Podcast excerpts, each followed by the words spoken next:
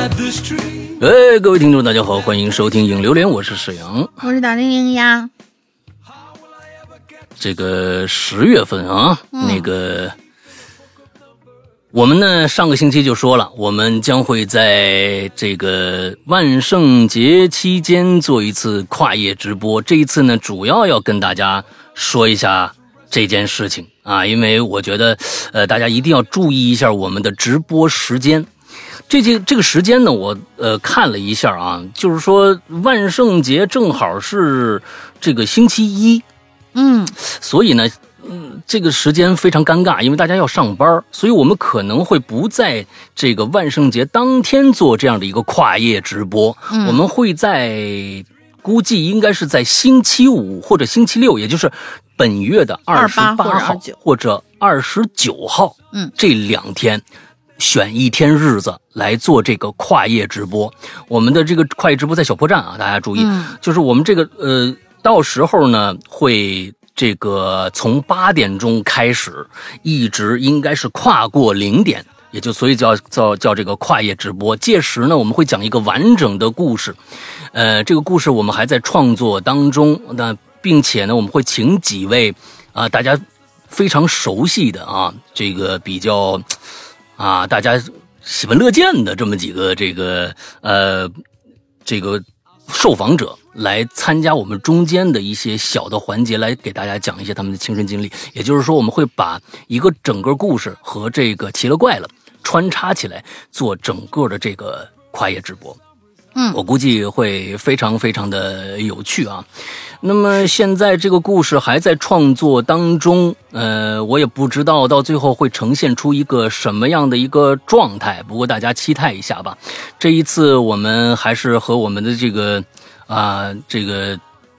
文学才子啊，楼小楼合作的这样的一个故事，还在修改当中。呃呃，大家期待一下吧。呃，不过具体的时间应该在下周一就能定下来了。下周一啊，呃，我估计呃二十八号还是二十九号，到时候大家听下周一的这个呃榴莲就能知道确切时间了。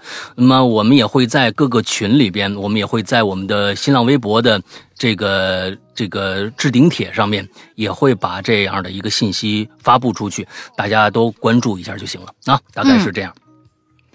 那么今天我们接着上一期的话题啊，大家每人一个反转鬼故事是吧？是是是，这是这意思吧？是的。啊，反转鬼故事，咱们接着来。上一个星期我觉得还挺好玩的，那很多人都为了反转而反转，是吧？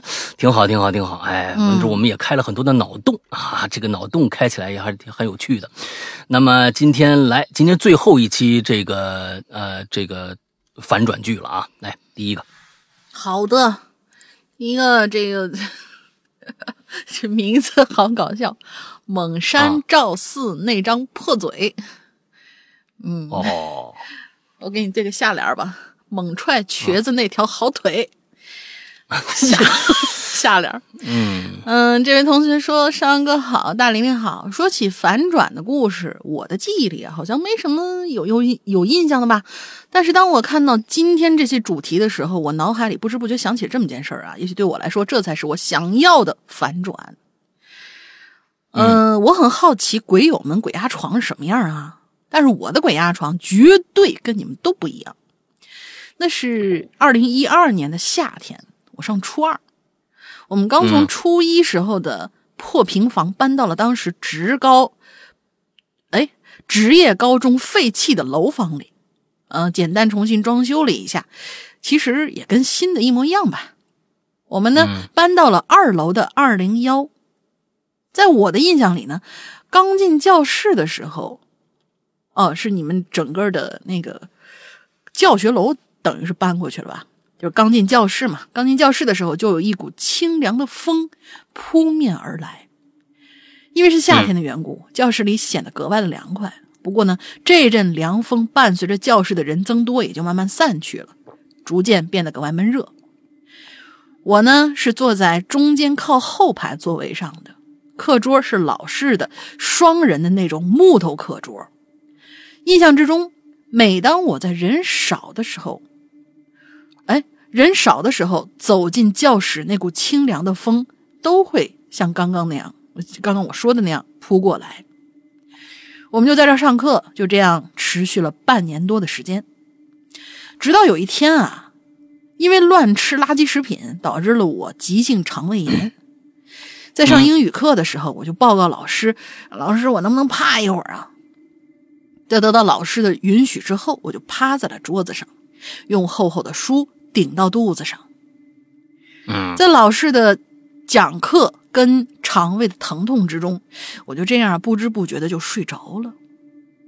就这样睡着睡着，呃，不知道什么时候起，我突然听到耳边传来了。咿咿呀呀的声音，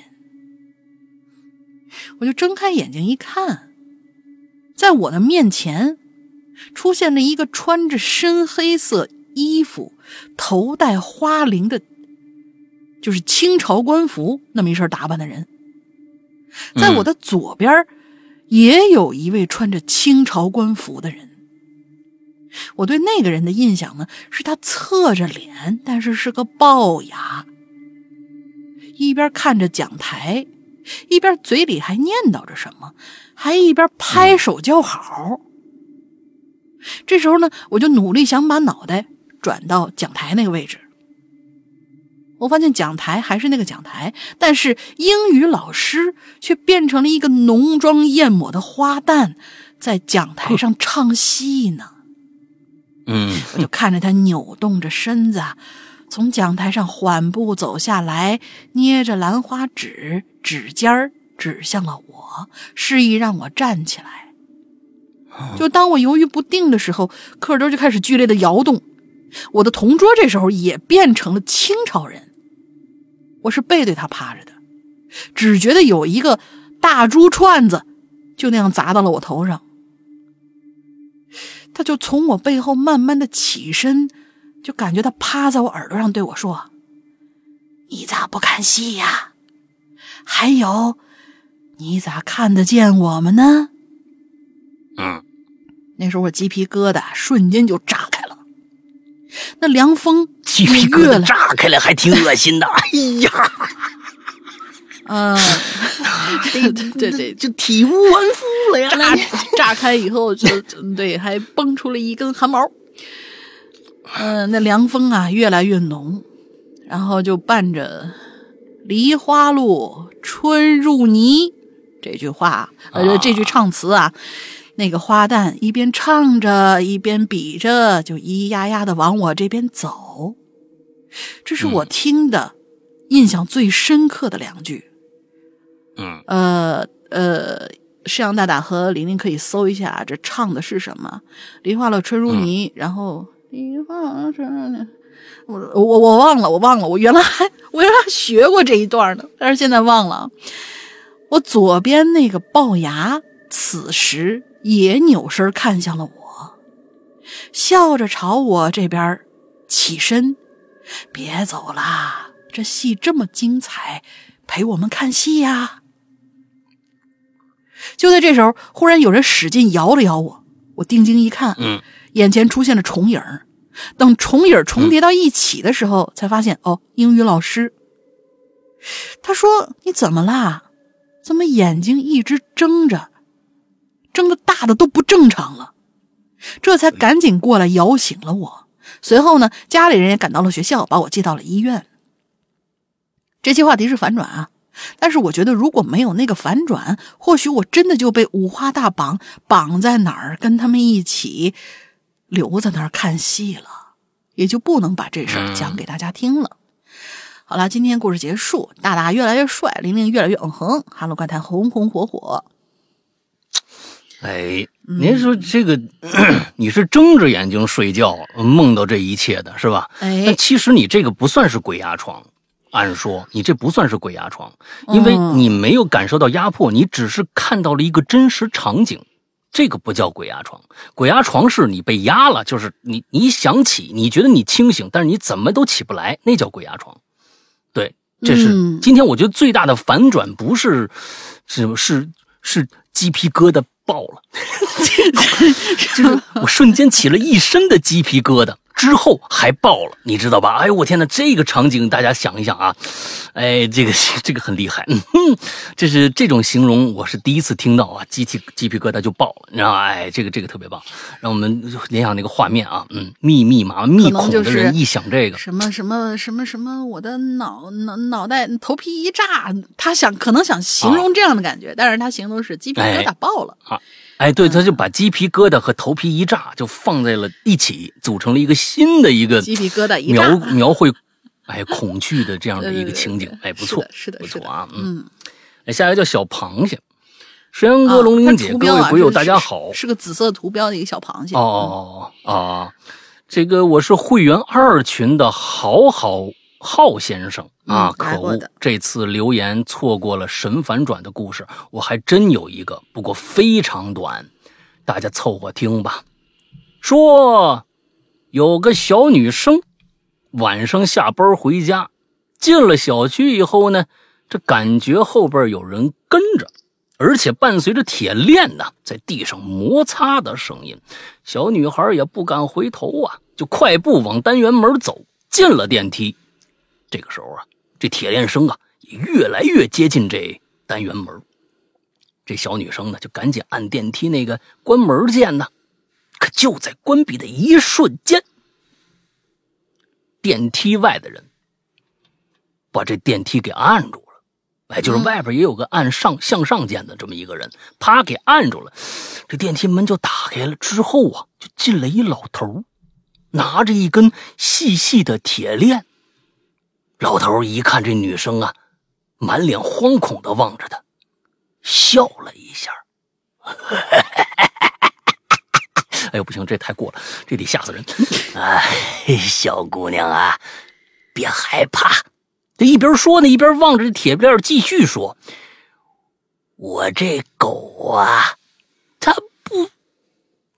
哎。”哎，我狗呢？说完便冲出电梯找狗去了。嗯，其实是一个反转小笑话，哈哈哈哈！好了，祝石阳哥、龙玲姐听故事的鬼友们天天开心，吃嘛嘛香啊！这是一个丢狗老人的故事啊，凄惨的丢狗老人的故事，凄惨的独居丢狗老人的故事啊！这个这个老人呢，我给你加个结尾。第二天啊，哎，这小姑娘呢又下班了。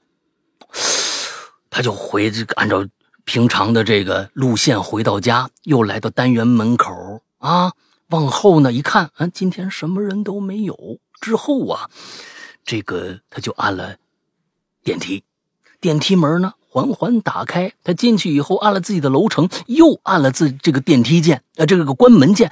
突然呢，他就发现，哎，外面好像又有人按这个电梯。这个向上的键，这门又打开了。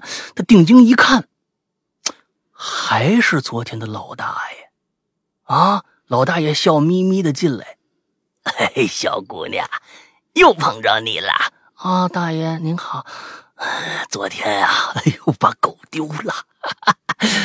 你看看我这狗怎么样？你看，这链子呀，牵在老大爷的手里。”链子的另一头呢，翘着，可是啊，没狗。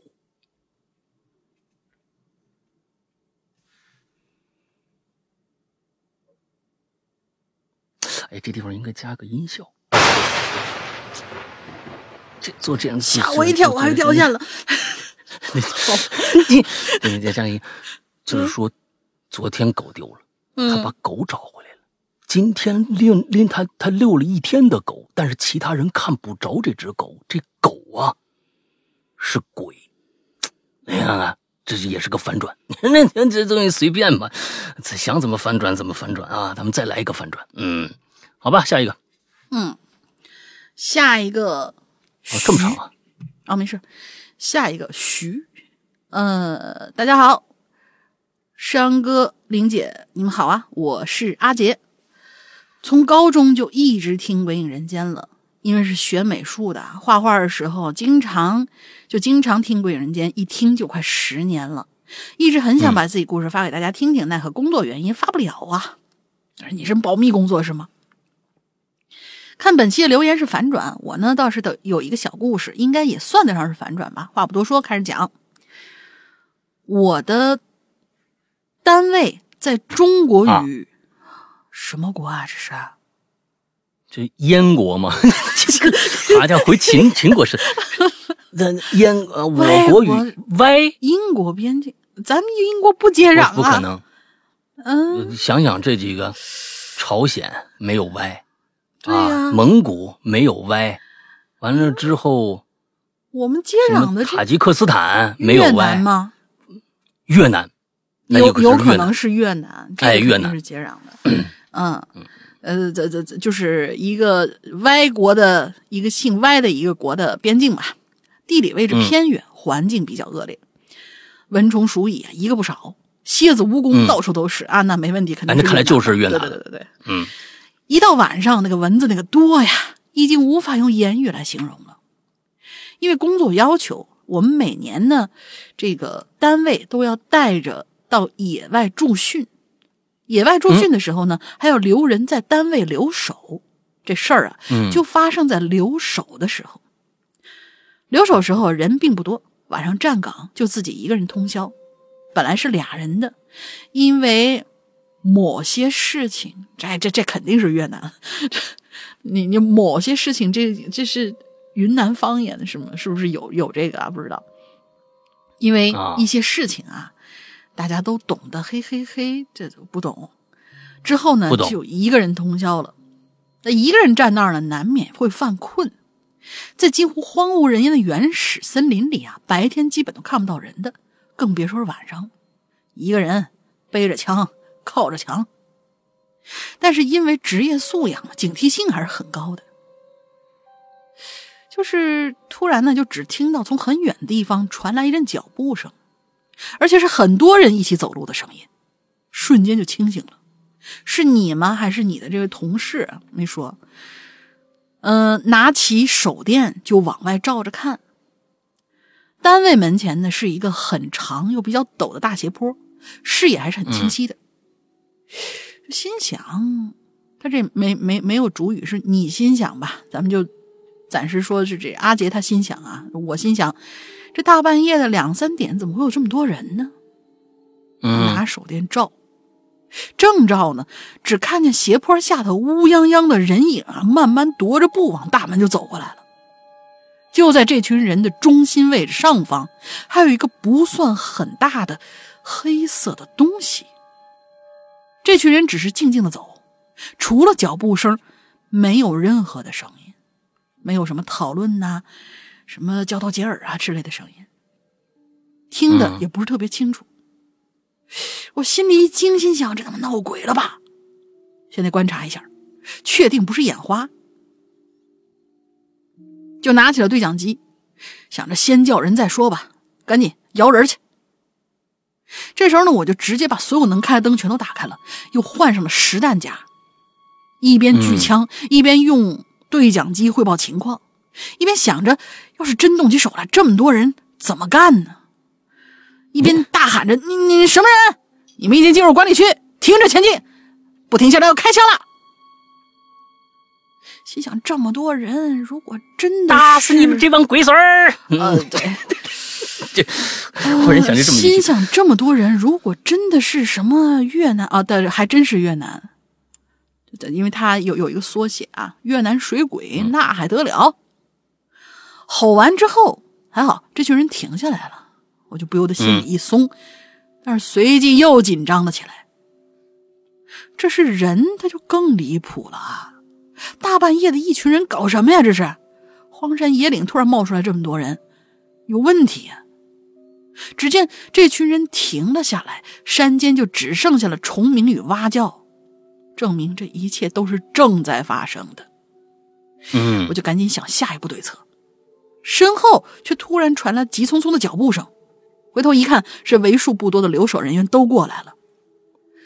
我心里头一块石头总算落了下来。一个老班长一看就脸色严肃的质问我：“什么情况啊？”还没等说话呢，他就直接朝着这群人大吼了一声：“你们干什么呢？这是管理区，迅速返回！”但是对面没有人说话。要知道，身处边境，这是开不得玩笑的。老班长迅速安排好各个人员，呃，各位人员事宜，拿起防爆盾牌和警棍，与另外一位老班长一起朝前走过去。之后了解到啊，这来的确实是一群人，而且不是越南人，是附近的村民。因为家里面有小孩子病逝了，当地的习俗呢是夜晚下葬，但手电光线比较微弱，以至于走错路口了，才造成了这这次事件。最后搞得也算是尴尬收场。不过这也算是单位里枯燥生活的一点趣事吧，至今也被战友们津津乐道。至于这样的趣事儿，呃，不过啊，不对，是比这些还有趣的趣事儿呢，还有很多。有机会下次聊。呃，第一次写留言，不足之处多多包涵呀。我知道他为什么不敢那个，就是不敢过来跟咱们展开了说很多事儿了。嗯，听起来是学美术的，但实际上他是一个就是边境战士、边防兵。对，有有一些比较呃绝密的东西、保密性的东西，可能不方便说。对，我所以就是说，这边防兵应该没多少人。完了之后呢，他要只要来做节目或者怎么着，那就立马知道谁了。嗯，对对对对对对对。但是我们确实是对这个就这些边防兵啊，我们特别特别不了解的，呃，这这些。我觉得是岗位吧，啊，嗯，特别想多了解一些。咱们可以就是其实不不用讲什么不能讲的，能讲的已经就是能唬住很多人了，都完全不了解你们的生活，也不一定是恐怖故事。等你退伍以后，是不是行不行？嗯。对，如果还听我们节目的话，那来我们节目做个做个这个职业访谈什么之类的，你跟我们说说。其实有很多的时候，确实是这样，就是说我们很多人不了解其他岗位、其他的呃做其他职业的一些人的心酸。那一些一些难呐、苦啊，还有有趣的一些事儿啊，那些人跟我们其实城市的人做一般的上班族，每天朝九晚五，这些人的生活基本上大致相同，遇到的那些事情也大致相同，但是有很多都不做其他职业的，有很多都不一样，他们的生活每天遇到的人和事都不一样。我们想更多的了解一些啊，也希望在听我们节目的一些啊。有这方面想法的，哎，完全可以，不一定有恐怖故事，只是说，哎，我这个职业挺特殊的，我也想跟大家唠一唠。像所以以前说做船员的那些事儿，有很多人说说，哎呀，我们做船员其实挺挺无聊的，一漂就是几个月在海上。但是如何在这个海上打发你们枯燥的生活呢？其实我觉得那个平淡，有的时候给我们讲出来的话，其实是一种我们对于我们平常人的一种震撼。因为我们完全没有办法去想象，在一个没有抖音的这个，在你们该怎么活？你知道吧？有很多人就这么想，就是没有抖音该怎么活呀？没有网络啊？他们前几天就是，如果最最近大家看那个什么，看那个脱口秀大会里边那毛豆啊，哎，他不就是 就是这个在加勒比海卤大就是过去厨子嘛，对吧？嗯，完了之后大家看那个就是说，我们都到红海了，我们下一个红海行动一个星期没下下来。啊，那么还不如我们自己行动得了，那是一个笑话。但是就是这种的东西，其实是一个我们大家没有办法去了解的一种生活。是，哎，我觉得挺好。那不，不管是哪一种啊，你大家公交司机是不是？我觉得公交司机也挺每天转圈啊，这就是一个圈套圈的生活。下一次留一个呃，在。不泄密的基础之上，留一个你的职业上面比较有关系的，就跟自己的职业有关系的这种话题，你觉得大家会不会有人敢写？不管什么职业，说一件你最不能说的跟职业相关的事儿。哎，我跟你说这个，可以可以可以，我觉得这个好玩，这个好玩。啊，比如说做那个，不是因为好做办公族，嗯，办公室。也也行啊，办公室也行，坐办公室的。你说那次，哼，你们知道我领导是怎么下去的吗？就是我干的这种事也可以啊，嗯，那这可以啊，好吧，嗯，接下来啊，铮，嗯，铮铮铁骨的这个铮啊，嗯，两位主播好，我来响应号召了，字数有点多，点播是，哎，你看正好点播诗阳哥读吧，黄奕。啊，这个“毅”呢是这个毅力的“毅”啊，不是那个女演员那个黄奕啊。黄奕是个戴着粗框眼镜、文质彬彬的男人。哎，他老婆呢，今天顺利产下了一个女宝宝，这让他们一家人呢都乐开了花。黄奕今年是三十四了，和他老婆呀是大学时候好上的。哎，掰掰指头算算呢，俩人在一起也十几年了，期间呢一直都没怀上孩子。医院检查双方啊都没什么问题。最后，经人介绍去了一家大医院，做了这个人工受孕，哎，这就怀上了。乃至于这个怀孕这消息第二天呢，黄奕的爸妈呀，哎呦那个高兴啊，从乡下呀驱车，啊坐公交车呀什么这个那的，哎，这个赶往乡下哦，他不是从乡下，是从市里这黄奕的市里，这爸妈。坐车呀，去乡下还愿去了。看来是在乡下的什么庙里边啊，什么曾曾经啊许过愿，这就还愿去了。嗯，夫妻两家的这个家庭生这个情况很一般，一直都租房子住，每个月呢房租两千块，那也不算贵。孩子出生以后不久，黄奕父母就提议说呀：“咱们要不然凑凑钱，咱买个房子得了，三房一厅那房子。”这月供也比租房子贵不了多少，还是咱自己的，是不是？这钱都花给自己了，多好啊！哎，夫妻俩人啊，觉得有有道理，就在靠近市区，也相当于就是郊区了啊，买了这么一房子，总算是真正意义上成家了。这套房子呢，位于某个小区某单元的二楼，属于啊。带装修二手准新房，哎，怎么说呢？就是第一任房主装修好了房子，就挂出来卖了。哎，价格比毛坯呀稍微贵了那么一点儿，但却是省了一大笔的这个装修费。哎呦，黄奕觉得这个合算，于是呢，看了两次房就同意了，说我要这房了。这儿啊，顺带提一句，一般这种房子都是因为房主原本打算住，但装修好房子以后，因为突发情况导致不得已出售，又或者是其他什么原因。哦，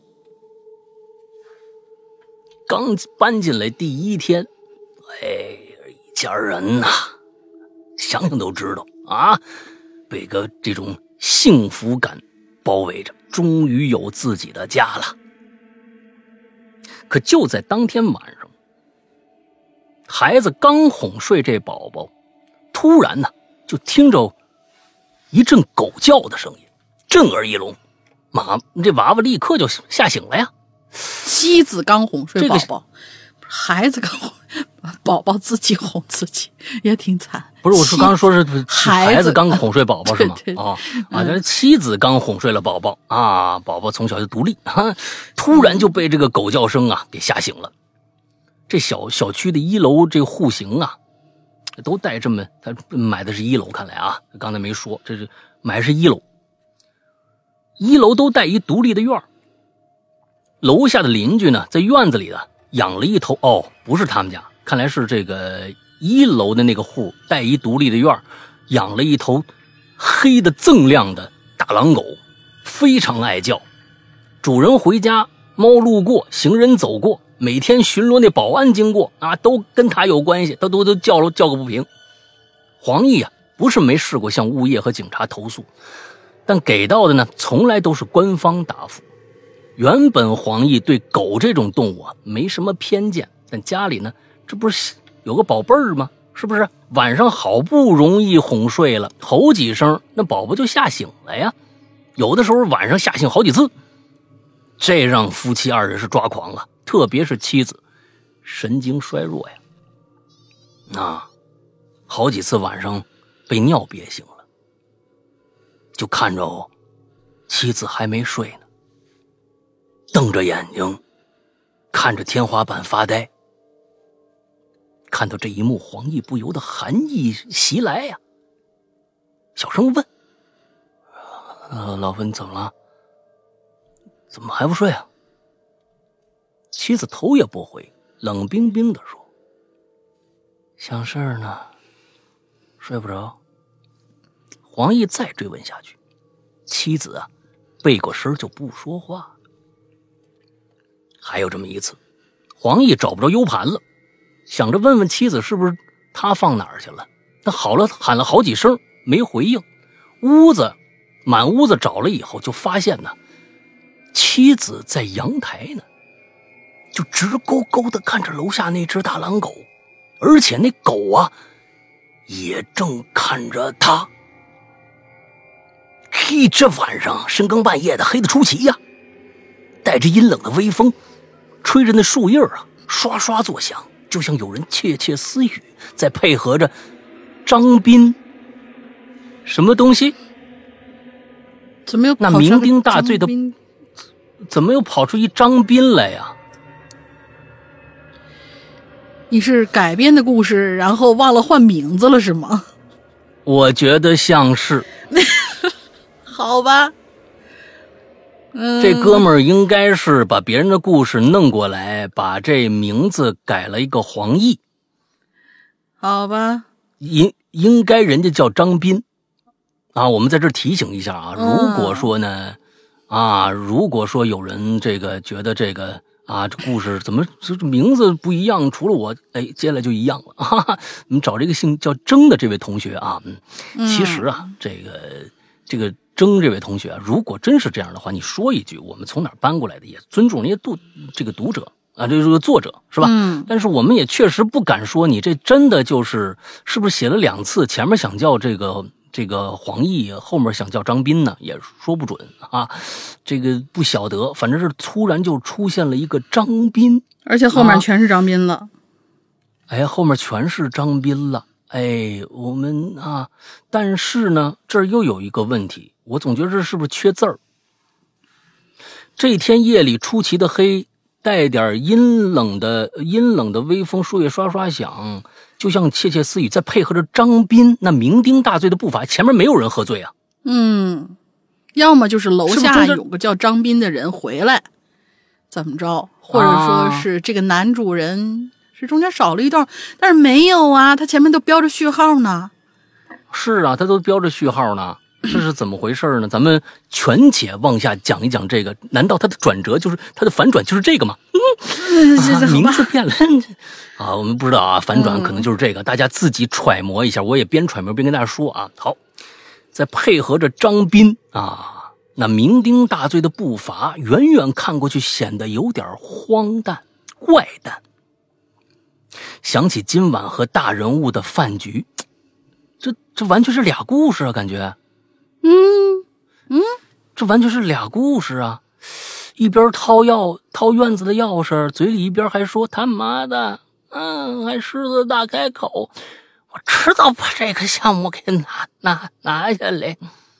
这时候啊，狗狗就听见主人在门外了，也就应该是底下那大狼狗啊，已经兴奋的吼个不停了。哎，有狗了，起码能跟上面挂个钩啊！人挂不住，狗挂得住啊！嗯。钥匙捅了好几次，终于把这门给捅开了。刚想蹲下去摸狗，突然就发现二楼，哎，跟上面还真接上了。啊！突然发现二楼有一双眼睛盯着自己，抬头看了看，也没什么异样啊。然后皱着眉，视线再往下挪，顿时啊！张斌这睡意就除了大半，他就发现一个长发女人蹲在黑漆漆的阳台底下，双手抓着栏杆，死死盯着张斌。啊，他没站在上面，是蹲在那儿。他们那那个阳台啊是有那个栏杆的，抓在那儿盯着张斌。张斌壮起壮起胆子，吼了一句。你他妈有病吧？干什么呢？那女人无动于衷。张斌骂骂咧咧呀，便从院子走进去了。进屋以后，张斌还回头看了看，只见那院狗狗啊，在院子里、院子外边朝二楼狂吠。这个时候啊，突然的门铃就响了。张斌不耐烦的嘀咕：“谁谁谁呀？这大半夜的。”就过去透过猫眼看，外面站着一个瘦弱而且神情恍惚的男人，啊，顶着黑眼圈的眼球呢，时不时在打转。张斌隔着门就问：“谁呀？什么事？”外面那男人突然带着哭腔，恳求着说：“我是二楼的住户，不好意思，半夜打扰你了，我求你了。”你们家狗啊，是半夜叫，吵得我们家真的一夜都睡不着。我们家还有一刚出生的宝宝，你能不能想点办法？你看看怎么能让这狗安静点？我求你了。张兵一听就来气了，我操！我说你们家是不是有毛病啊？一个半夜三更蹲在阳台瞪着人，一个半夜三更来敲我们家门，有什么事不能明天再说吗？再说了。我他妈养狗碍你什么事儿啊？说完呢，等了许久，门外也就没动静了。张斌朝着猫眼看了看，只见呢，那男人低头，愣愣的站着，接着慢慢转身啊，就朝楼梯口走过去了。接着，张斌打了个哈欠，便去洗澡了。期间呢，隐隐约约听见二楼传来。短暂的吵闹声啊，吵架了。不久呢，也就安静了。张斌不以为然，继续洗澡。但是刚关花洒，瞬间就听着“砰”的一声巨响。张斌愣了一下，冒着“我操”，立马穿上裤衩就跑到客厅去了，拉开隔着院子的落地窗。只见一个女人手脚扭曲躺在地上，身上还压着一只微微抽泣的大狼狗。啊，身下啊，身下还压着一只微微抽泣的大狼狗，是女的直接砸这狗身上。张斌整个人傻了，一下跌坐在地上。这时，女人睁大布满血丝的眼睛盯着张斌呐，一边吐着血。一边咯咯笑啊！这下不叫了吧？这下不叫了吧？接着，二楼便传来了黄奕声嘶力竭的哭喊声啊！而张斌在这哭声下，慢慢也傻笑起来。小区慢慢住满人了，唯独这上下两间房子一直空着。在院子里，一位中介说：“哎呀，他的那老婆呀，患了产后抑郁症了，吵完架就从那顶楼上啊往下一跳。哎呦，那件事以后啊，一楼房主也就疯了，经常啊举着食指放嘴嘴嘴前面就说：‘嘘，别叫，别叫什么的。’哎呦，挺可怜的。而二楼那男主人和孩子呢，则不知去向。”中介呢推了推眼镜，意味深长地说：“您考虑怎么样啊？这租金便宜啊！哎，咱就一个条件啊，这一楼院啊，不准养狗。”字数有限，有点糙，凑合着看啊。确实，您这张斌这人 进来的时候啊，您前面铺垫一下也行啊。前面就是说一楼这户啊，听说叫张斌，不就完了吗？我们也知道这张斌是谁。您那直接来了一张斌，醉醺醺回家了。您说这是谁？您说是吧？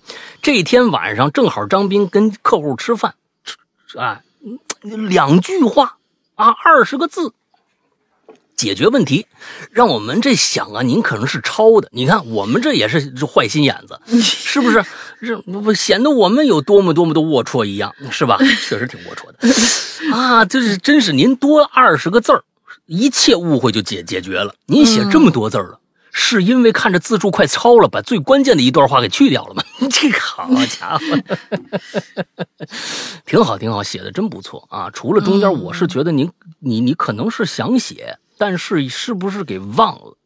啊，因为这确实是突然突出多出一张斌来，就让我们觉得您是不是用那个那个 Ctrl F 之后打张斌，在旁在旁边呃写了一个啊黄奕这两个字儿啊，完了之后点了库点了确定键，嗯，但是呢没彻底完成这件事情是吧？嗯，用过 Word 的都知道我在说什么啊，嗯嗯，所以呢，好吧，嗯，这个行吧，那写的挺好啊，除了那么一点点小的瑕疵。剩下都不错啊，对对对，好吧，这确实是社会公德这件事情啊，有的时候确实是我干什么，为什么走别人走自己的路，让别人说去吧，是吧？经常有这么一句话，但是呢，你确实要顾及到别人，那别给别人添麻烦就行。这往下面养一，别说一大狼狗了，你就算一泰迪叫起来也让人心烦呐。啊，我们家这狗也确实是这样。它的天性就是这样，就是说，外面有什么东西路过，你像皮蛋，哎呦，外面它它好像是执法人员一样，外面人家来邻居回家听着动静，马上就过来，就旁边，就是就是开始呜呜，完了这，完了旁边那个真的不是邻居来了，来了送那个快递的或者送饭的，他就开始叫了，每次我都教训他，但是呢，也真的是说。他就是，这就是他的天性，也有的时候你还真的没办法控制，但是你必须要控制他，因为旁边有别人住着呢。这是养狗的起码的一点也是尊敬自己，也是尊敬别人。嗨，我觉得这点是这样的，你不能是不顾及别人，那这真的是，那就是说不出去理了啊。像这个啊，这种这种下面我养狗管你屁事，这种人啊，也是该着着的。那就哪天真的楼上啊，从上面也没有跳下来。从上面啊弄一大肉包子，里边放点什么东西，真的受不了的话，他真能这么干。那个时候你说找谁说理去呢？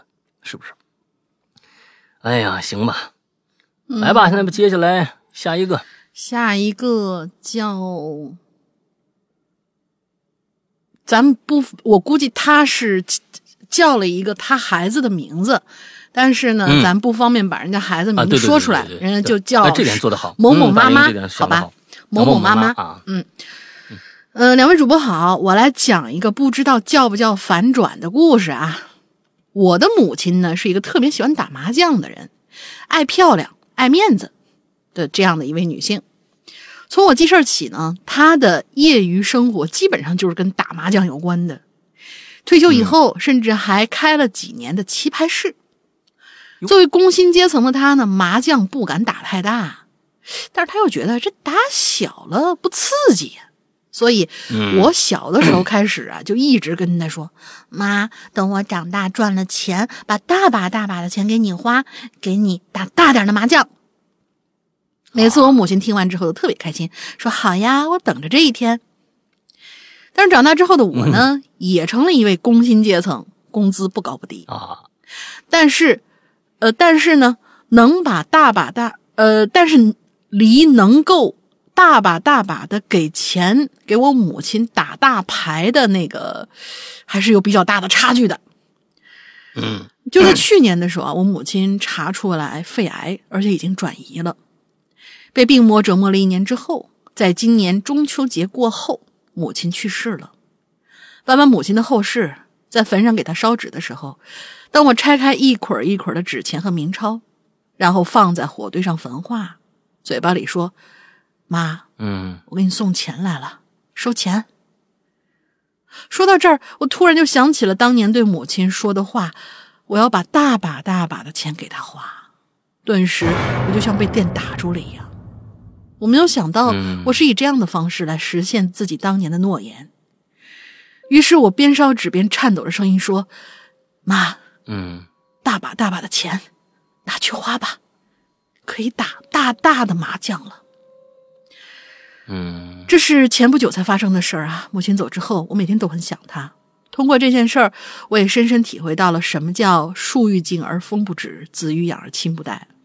我会好好的活下去，也请另外一个世界的母亲放心。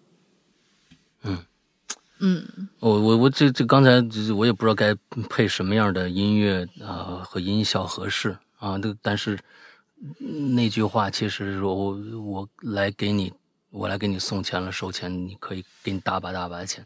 这个我又觉得有点有点瘆人，也有点伤感啊。其实有的时候我是觉得孝心这件事情是永远还不完的。孝心这件事情是你做多少都不够的。那你只要有孝心，就跟你你爸妈一样，在当年他们做多少事情都都就是表示不完他对你的爱，他对自己子女的爱。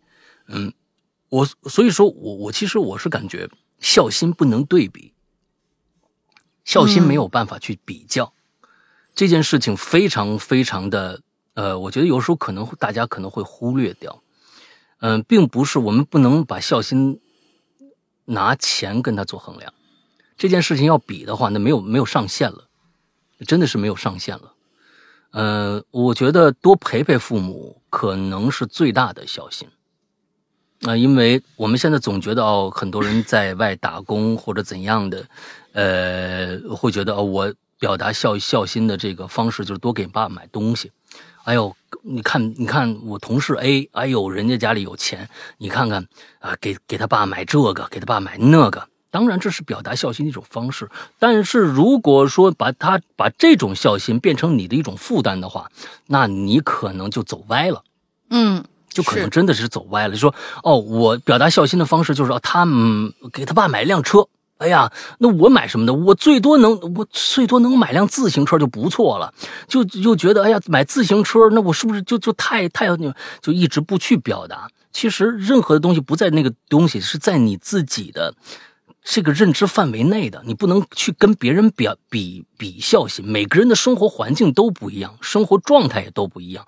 嗯，有些人就是一辈子就在父母身边。那我是觉得，那跟很多人比较起来，那么是不是这个父母是比较幸福的呢？也不一定。那也有在家里面他什么都不干，就是啃老一辈子；但也有就是勤勤恳恳在家里面就跟着父母，把父母一直养老送终。那是不是他最大的孝呢？对不对？我觉得那个所有的东西都不能用一一一个惯用的一句话去表明这个孝是什么什么东西。我觉得，比如说打麻将。那你觉得没有完成这个这这这件事情，但是其实妈妈知道，啊，这种这种默契在母子之间是最就是真的是这种默契是不用说的，妈妈不会怪你啊，妈妈真的不会怪你。我觉得可能，嗯，在不断的这种陪伴当中，妈妈已经得到了最大的这种孝了，所以。对妈妈一定会在那个那个世界活得很好的，放心吧。所以，如果呃父母还在身边，好好的去陪伴陪伴他们，多说说知心话，多理解理解他们。因为现在确实是这个代沟啊，真的很严重啊。我和我父母也有，他们说的一些事情我不认可，但是呢，呃，有的时候我也跟他们吵啊。跟父母吵架，其实是在在这个世界上可能是最。有的时候可能会觉得，呃，是最没有戒心的吵架，啊，就跟跟老婆吵架一样，因为你知道那是最跟你最亲近的人。完了之后，你跟他们吵架，有的时候会会觉得啊，我我好像理所当然的，我也不用顾及什么。但是事后你会发现，呃，有的时候你太顾着自己了。我最近真的这几年因为疫情嘛。啊，各种各样的啊，身边的事儿啊，或者怎么着的，老要跟他们讨论，他们的观点跟我也不一样。但是我会发现，呃，有的时候不一定是你是对的，啊，有的时候你更应该尊重他们的想法。我觉得这个挺重要的，啊，挺重要的，好吧？来下一个叫做 Alice 讲，嗯，冒个泡，分享一个我熬夜写的小故事。哎呦，把你能的啊！故事如下。老公呢，站在二楼楼道往下看着我，像一个小孩一样兴奋的说道：“哎，老婆大人，你说我们要不要安装电梯呀？”嗯嗯，你看这个就是就是特别啊，你看啊，人家家里考虑的不是买台电视，人家是家里要不要安电梯啊。这是我们未来的幸福小家，负二楼车库，负一楼娱乐健身房，一楼客厅，二楼住孩子和爸妈，三楼是我们温温暖的卧室。你们以为完了吗？四楼我们家有四楼，四楼是老公的工作室。我正幸福的想着未来，可当我一抬头，我就呆在那里了，一身寒意袭来，全身仿佛被冰水浇了一个透。哎，这是一个开头啊！我的记忆回到了两年前，在帝都，北京啊，我被前男友用冷水浇了一个透，被罚站在楼道空垃圾桶旁。楼道的声控灯只有在我放声尖叫、拼命踢墙的时候才会亮。我记得当时自己当时根本不在意邻居的感受，因为我只想要被听到，我只想要全世界都醒过来。我希望有人能来帮帮我，哪怕是保安也好。可是我好像被遗弃了一样，只有我自己一个人蹲在漆黑的楼道里，全身的皮肤都在冷得发抖发麻。这个时候啊。一个女孩的声音响起来了，接着楼道有了光。哎，你干嘛呀？我被吓了一跳，立刻抱住自己，紧张的向外看去。我不知道要怎么回答这个问题，是告诉他我不信呢，还是被他当作是神经病而赶走呢？我看到一个女孩啊，正站在我头顶的楼道上。哦，应该他们是那种步行的那种啊，折返的那种楼梯间，应该是楼上的有一个人从楼上下来，站在一半的那个地方。按我我感觉是这样啊，通过楼梯的间隙探着头看向我。他裹着的大羊毛披肩呢，垂落垂直落下来，呃，垂直落下来了一角啊，一个角。我没有说话，灯就灭了。哎，大妹子。你跟我说说。灯又亮起来了，他又近了我一些，仍然站在楼道上探头看着我。我嘴唇颤抖着，想说话，可又不知道从哪说起。当时我恨透了自己了，心里刻满了“死”这样的一个字儿。我已经记不清楚自己是第几次。被我前男友摁在地上，我也记不得我被打了几下头，我也记不得是因为什么事情引发了这样的争执。我的脑子里克制不住的浮现出一张黑白地图，黑白的图案，一个悬挂在晾衣件上的晴天娃娃。哎，你别紧张，你慢慢跟我说。灯又一次亮起来了。他已经走到了我上一层的楼道里，探头看着我。他搂了一把自己的披肩，把它裹得更紧了一点，脸上全是关切。而我又不争气的哭起来了，头毛头埋在腿间，根本说不出一句整话来，更别说向这位热心的姑娘求助了。我一边哭，我一边告诉自己。我有很多的优点呢，这是我再三向我的同事确认的。可是我会害怕离开一个烂人。我究竟是，我究竟是恶心糟糕的，还是不幸的？我不知道。我当时的思绪乱得像一团杂乱的黑色毛线球。就这么哭着哭着，我感觉到一条，一件衣服披在了我的身上。我的身体暖和起来了，我立马抱住了眼前的这个人，喊道：“我要回家，不是回那个地狱一般的出租房啊，而是回到温暖的南方，我的老家，回到爸爸妈妈的怀抱里。”一个男，这个时候啊，一个陌生的男声响起来了：“喂喂喂，赶紧回去睡觉，听着没有？邻居都举报你了。”我赶紧抬头看去，眼睛里全是眼泪，看不清楚。但是我看到了，好像是两位保安大叔。其中一个保安呢，嘟嘟囔囔的说：“真有你的，说我一个人都不敢来。”嗯，我看看啊，他是一个写我先出去再说。这到底是跟谁说的话？我没明白啊。那是他被喝喝住了。之后，喂，先出去再说。我不明白这句话是什么叫先出去再说啊？这没写从楼里我不知道嫁出去，在呃楼梯，他在楼梯间吗。你看，呃已经被他们架出了楼梯间。哦哦他他都是是他都是反着写的。嗯嗯嗯，你先你你先把这句话写出来就好了。还没等我反应过来呢，我已经被他们两个架着出了楼梯。同时，保安说：“哎，先把他架出去再说。”哎，这样就就通了啊。嗯接着，一个保安不停地问我住哪儿，另一个保安呢拿着钥匙锁上了这个楼梯间的门。木讷的我呢，后来还是被前男友领回出租房的。我记得，他一直在弯腰感谢保安大叔。当然，不久之后，我鼓起勇气离开了那个，离开了那里，回到了南方。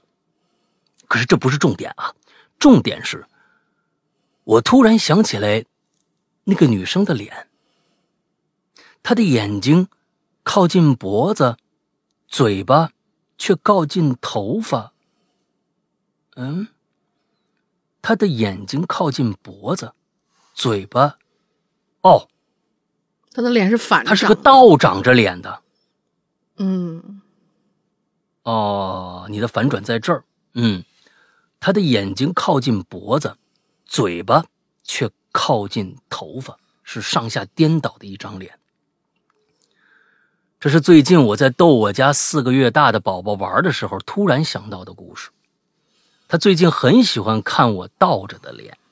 最后的最后，还要唠叨一句：希望大家都有勇气离开不良关系，找到真正的自己。嗯。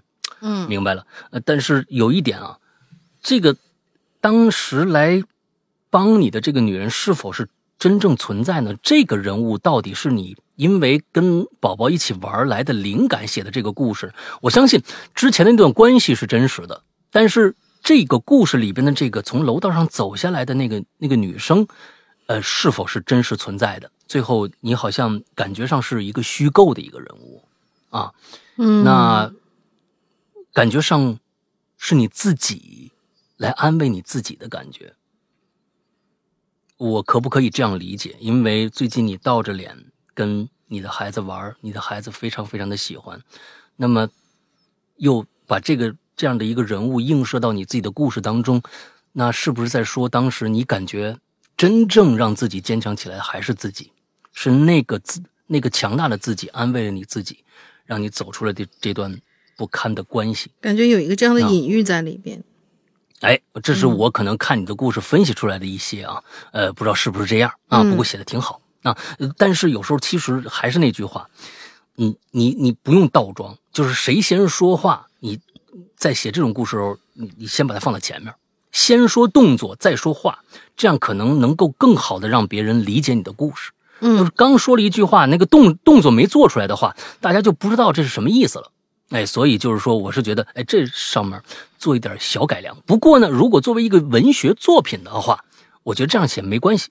那这样写没关系，嗯但是对于我们读的人来说，我们肯定要把它改成一个我们说出来大家就明白的一个状态。啊，嗯呃大概是这样，好吧？嗯来吧，下一个。下一个小皮沙门天的，我那我记你仇，我跟你说，上次那个你说英文那事儿，就就你干的，记你一辈子。啊嗯，对，哦，嗯，山羊哥大玲玲好啊，我要瞎写一个故事啊，凑凑榴莲。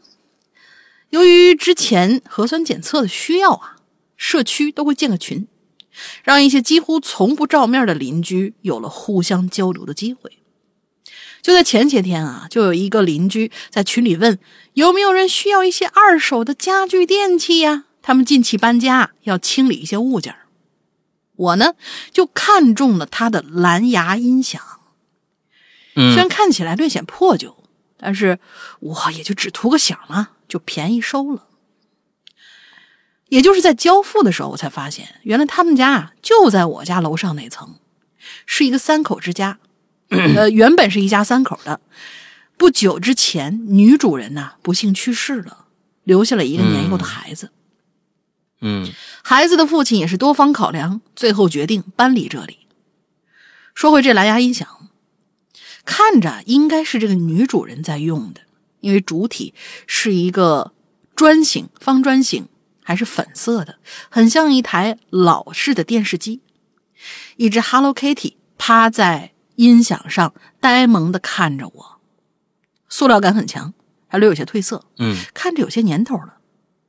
它也刚刚好能满足我听个响的期望，真就只，真就是只能响啊！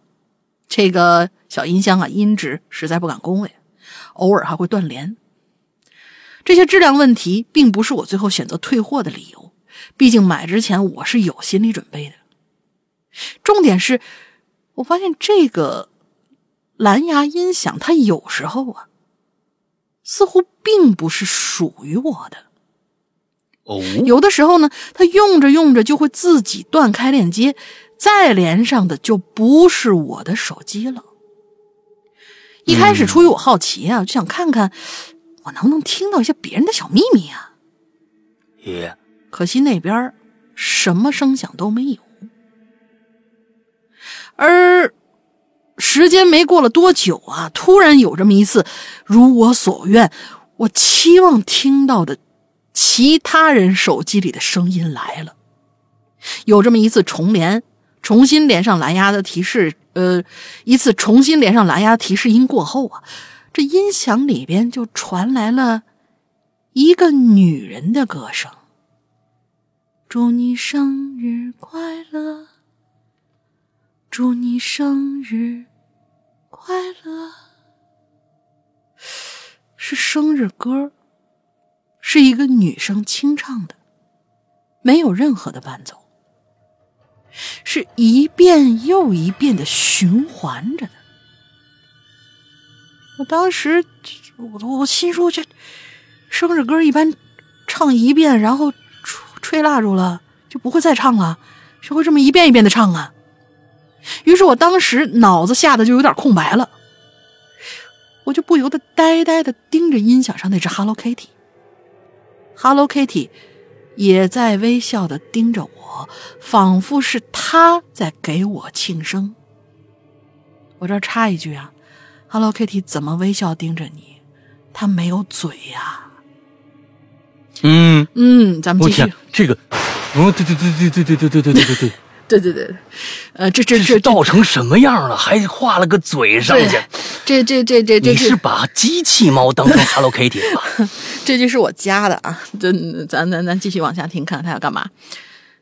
这种情况开始频繁的出现，每次只能逼得我强行关机，但是长此以往肯定受不住啊，我也。不知该怎么跟楼上那邻居说，就只好跟他说：“那个，呃，我我我还是退了吧。”去退的时候，我那邻居就说了这么一句：“啊，是吧？这果然还是质量不太好哈。”我也刚好顺着话往下，顺着他的话往下说：“哎，这这其实也也也不是质量问题，就是用着有有有点怪。”这让他好奇了起来，他就问我是不是出生什么情况了呀？我呢就把这些怪事都跟他说了。谁知道他听完之后啊，不仅没有疑惑，也没有害怕，而是思索了片刻，恍然大悟。原来啊，这只是一个小误会。这蓝牙音箱原本是连着他的平板的，但是他平板啊平时不怎么用，基本都只给孩子玩。平板里有很多他们自己家拍摄的家庭录像，其中有一段就是妈妈给孩子庆生的。他教过孩子，想妈妈的时候啊，可以看看这里。他估计应该就是在我们楼上楼下离得近，有的时候孩子看视频，这个蓝牙音响啊，不小心就会连上。说完，他还拿来了平板让我看了一下那个视频，确实唱歌那个声音就是视频里的妈妈。哎呀，真是虚惊一场啊！但当时那个情况，我莫名就，呃，但当时那个情况啊，这莫名其妙，总有一个女人给你唱生日歌，其实这这还是挺恐怖的。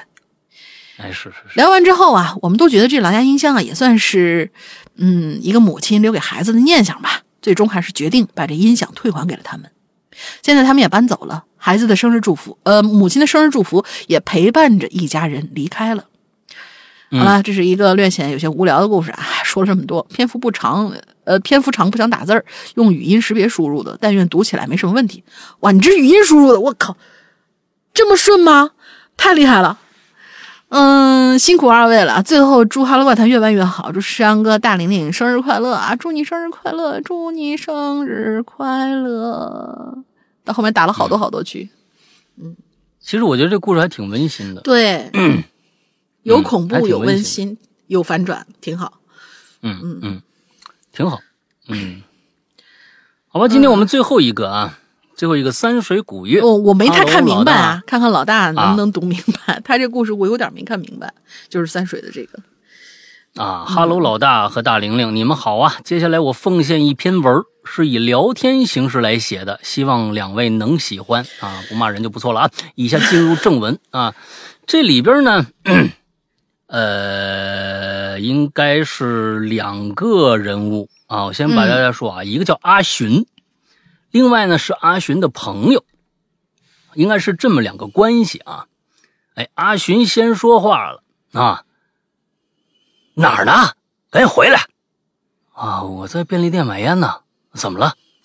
我靠，赵强那疯子，他发现我躲你家了，现在门口吼着要开门呢。啊，我我我特别害怕。哦，还等等啊，这个阿寻呐、是个女的。嗯，这东西真的，你必须呀、先在前面你写这种对话的文儿啊，你先把人物先这阿寻女什么什么什么，你先最好写个这个，要不然我们真不知道该用什么样的语气去念这故事啊。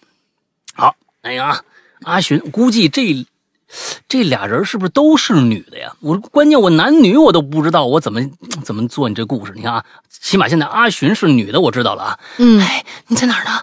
你快回来呀、我我在便利店买啊，这买烟应该是男的啊。我便利店买烟呢，怎么了？嗯，赵强那个疯子，他发现我躲你家了，现在门口吼着要开门呢，我我我特别害怕。你那前男友啊，他怎么知道我们家地址啊？行行行，你别担心了啊，我现在回去。你快点，他威胁说不开门就杀我，要不我先报警吧？哎呦，吓唬人而已，没事我能应付。啊，我这转个角就回家了。哎，这一个华丽的分割线啊，也就是说，过了一会儿，嗯，哎，我到了，你哪儿呢？门口没人啊。他进来了，他进家里来了，我躲浴室里呢。我操，门锁是他弄坏的吗？我推不开门呐、我刚刚听到桌子移动的声音了，可能是他把家门给堵住了吧？他应该还没发现我在这儿呢。呃行，那那我从厨房窗户进去，嗯，那窗户为了散油烟，我没锁。那你小心点啊！小心啥呀？我一米八的汉子，我还怕他不成？我要是抓不着这家伙，让他赔我一扇心门。这些天，我谢谢你收留我，门我会想办法赔你的。行了，别客气了，咱们可是一起，咱们可是一起长大的。啊，怎么了？哦，咱们可是一起长大的好朋友。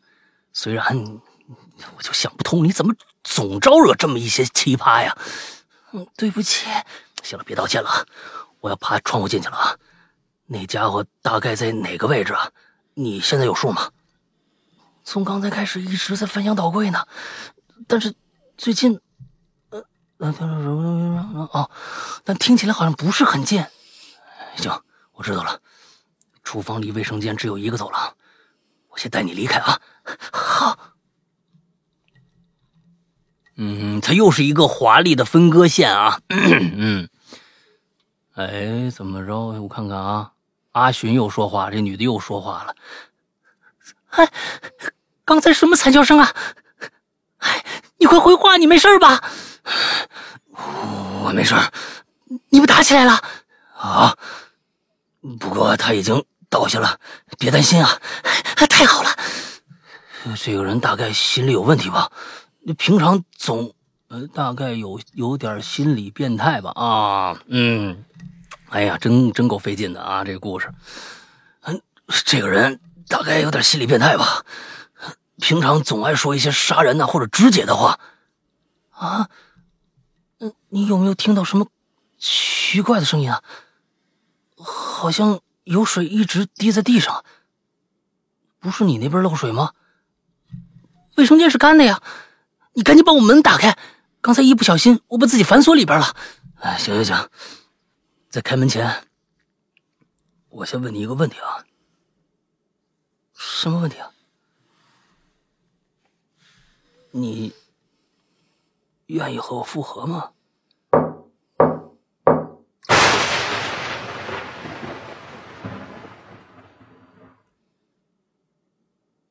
哦，就这么个故事。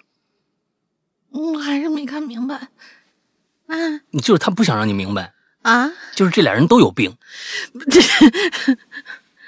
我觉得他是想弄一个反转，其实在外边就是那个想要破门而入去那个什么阿寻的人，其实是他这朋友，不是他的前男友，感觉这就是两个神经病，啊，两个神经病，嗯，好吧，哎，两个神经病的故事。嗯嗯，当然你说的那种方式也可能也是吧，啊，一直弄弄弄什么这个那个的。但是有一点啊，他呢，他他说话只听到就弄弄的声音，他打电话声音，他他怎么里边在屋子里边听不着呢？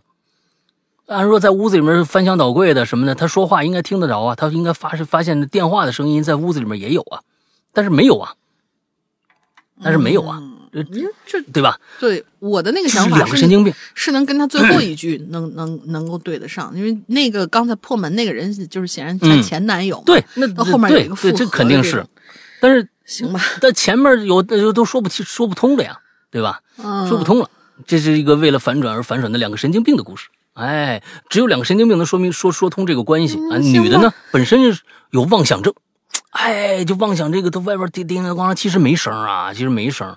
完了之后呢，打电话，打电话给的是前男友，但是呢，他认为是一个他他以前的朋友，只能这样理解了，因为这前女友可这这这女友可是给这男友，呃，在他朋友这儿住了好多天了。如果说他不是神经病的话，他怎么会给前男友打电话，误认为是他朋友呢？在他这儿住了很多天呢，那你肯定你这么说不通吧？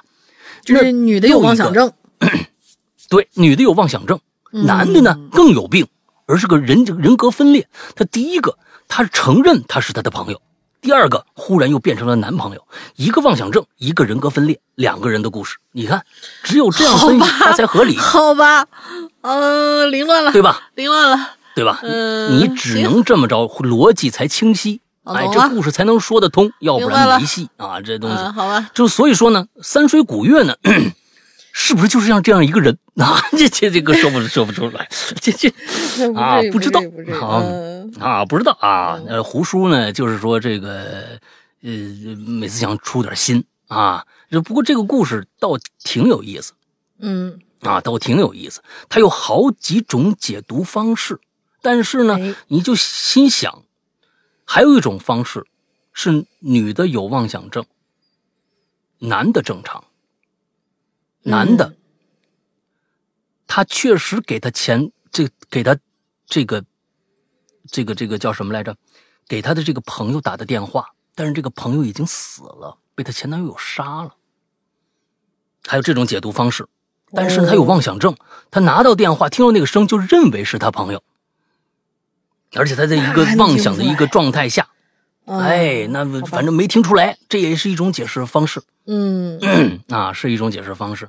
还有，其实这个东西解读解解读那就多了，我觉得最少就是排列组合能有个四五种嗯，啊，咱们就不不为这破故事说跟大家这这多说了，嗯 行吧，行吧，嗯，挺好挺好啊，挺好挺好挺好，嗯对对对，啊，不用清晰，这这他的风格，你知道吧？啊，这呃，好吧，好吧，好吧，好吧，好吧，啊圆不回来了，多几种解解读方式啊，嗯。嗯，好吧，那今天的节目就就差不多了啊，就是咱们这个故事，下一次呢，咱们就换话题了。嗯啊，换话题了啊！完了之后，刚才我们提到了一个话题，我们再想想是不是用这个话题啊？不过呢，啊这个星期我们就开新片了啊！大家赶紧去留言，嗯，赶紧去留言啊！嗯那么大玲想个进群密码吧？进群密码 就是刚才啊，就是那个中间提到了一句戏词儿“梨花梨花落，春入泥”，我怎么也想不起来它是下一句还是上一句是什么。但是呢，嗯，它的名字应该是众人皆知的，就是这样的一个很著名的唱段。它的名字是什么？三个字。